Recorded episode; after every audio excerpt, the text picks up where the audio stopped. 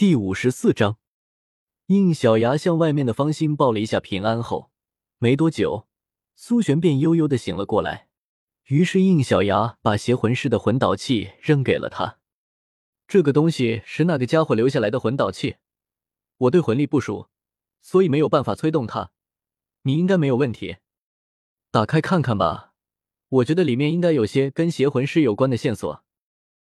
苏璇将东西接过去后。尝试着向里面用斗罗的方式解锁《假面骑士》第五十四章闯大祸的唐女五千字章节，正在手打中，请稍等片刻。内容更新后，请重新刷新页面即可获取最新更新。用斗罗的方式解锁《假面骑士》飞速小说网全文字更新，牢记网址：w w w. 点 f e i s u w x 点 o r g。独修真英格兰，请记好本站的地址：w w w. 点 f e i s u w x 点 o r g。